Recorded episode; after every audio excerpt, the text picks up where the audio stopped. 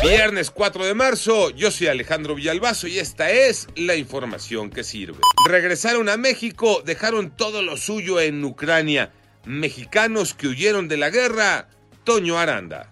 La madrugada de este viernes llegó a la base aérea militar número 19, ubicada a un costado del Aeropuerto Internacional de la Ciudad de México, el avión de la Fuerza Aérea Mexicana que fue enviado a Rumania para traer a 44 mexicanos que escaparon de Ucrania ante el conflicto bélico con Rusia. Sus familiares los recibieron con muestras de amor y de cariño.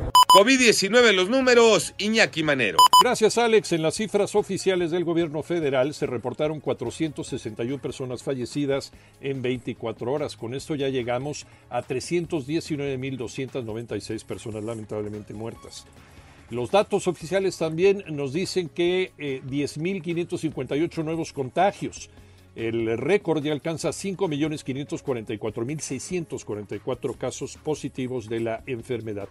Y escucha bien esto, en Ecatepec, Estado de México, se va a mantener vigente el uso obligatorio del cubreboca en espacios públicos. Así que aquella persona que no utilice correctamente bien la mascarilla cubriendo nariz y boca o que de plano no la traiga, puede tener sanciones que van desde una invitación a ponérsela, un exhorto, hasta un arresto de ocho horas. A vacunarse y a seguirse cuidando.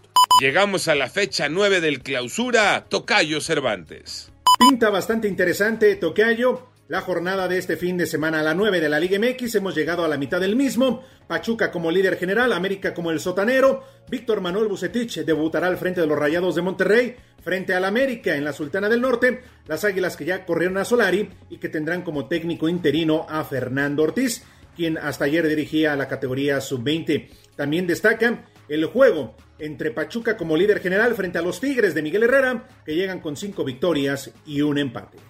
Yo soy Alejandro Villalbazo, nos escuchamos como todos los días de 6 a 10 de la mañana, 88.9 y en digital a través de iHeartRadio. Pásenla bien, muy bien, donde quiera que estén.